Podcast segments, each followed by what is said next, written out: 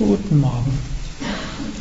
Ich möchte etwas lesen aus dem Buch Göttliche Erkenntnis von Swami Shivananda, aus dem Kapitel Gedanke, aus dem Unterkapitel Überwindung von negativen Gedanken.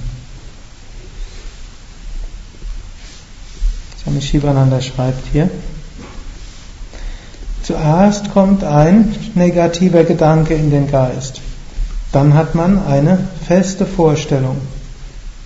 Man erfreut sich daran, diesem negativen Gedanken nachzuhängen. Man lässt ihn im Geist verweilen. Allmählich fasst der negative Gedanke, äh, wenn er nicht, wenn er keinen Widerstand erfährt, im Geist festen Fuß. Dann wird es sehr schwierig, ihn wieder zu vertreiben. Gedanken werden durch Wiederholung stärker.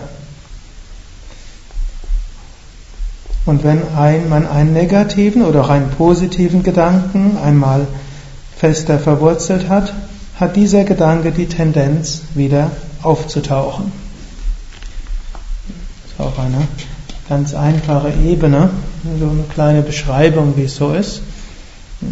Irgend, ständig bekommen wir irgendwelche Gedanken und dann, wenn ein Gedanke, sei es, dass wir, dass er irgendwie von selbst in uns auftaucht, sei es, dass jemand anders uns etwas sagt, sei es, dass wir was lesen, etwas hören.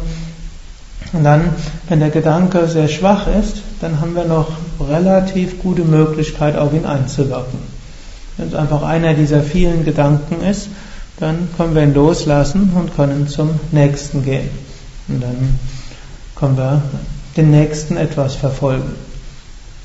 Aber wenn ein Gedanke erstmal so ein bisschen Fuß gefasst hat und andere Gedanken ähnlich haben, dann wird er stärker, dann holt er Kraft heraus aus dem Unterbewusstsein, Prana fließt hinein, andere Gedanken sammeln sich damit und letztlich ziehen wir dann mit unserer eigenen geistigen Schwingung auch die anderen Gedanken von anderen an, die so ähnlich sind.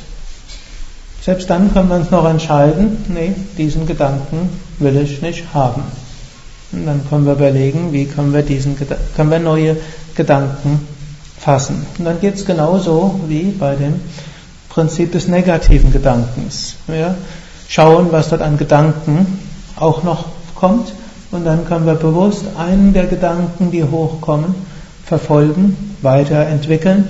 Wir können ihm Futter geben, Nahrung geben und dann fließt dort das Prana hin und dann ist schon unser Geist etwas positiver. Das zu können und dass diese Wissenschaft der Gedankenveränderung zu entwickeln, das ist letztlich Raja Yoga. Viele Menschen hängen dort zu sehr von äußeren Dingen ab. Wir alle wissen, Stimmung kann von einem Moment auf den anderen kippen. Wir sind schlechter Laune und plötzlich gibt einem jemand ein ganz richtig ernst gemeintes Kompliment. Und plötzlich ist die schlechte Laune wie weggepustet. Oder man ist schlechter Laune und liest etwas ganz Schönes. Oder vielleicht gibt es irgendeinen schönen Kinofilm oder irgendetwas sonstiges Äußeres geschieht. Der Raja Yogi sagt, warum sollte ich von äußeren Umständen abhängen, dass es mir besser geht? Ich kann lernen, statt zu warten, dass äußerlich irgendwas passiert, innerlich meinen Geist zu schulen. Gedanken derselben Art rotten sich zusammen. Manchmal eine etwas so radikale Ausdrucksweise.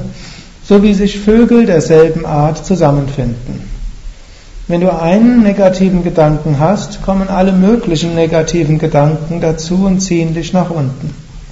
Wenn du aber einen guten Gedanken hast, kommen auch alle möglichen guten Gedanken zusammen und erheben dich. Lerne deine Gedanken zu steuern.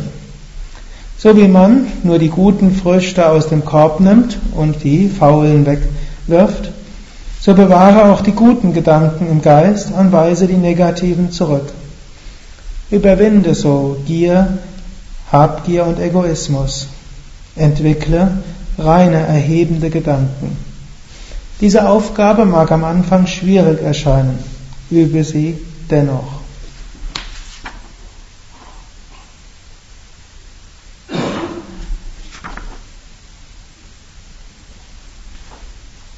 Amen. Thanks,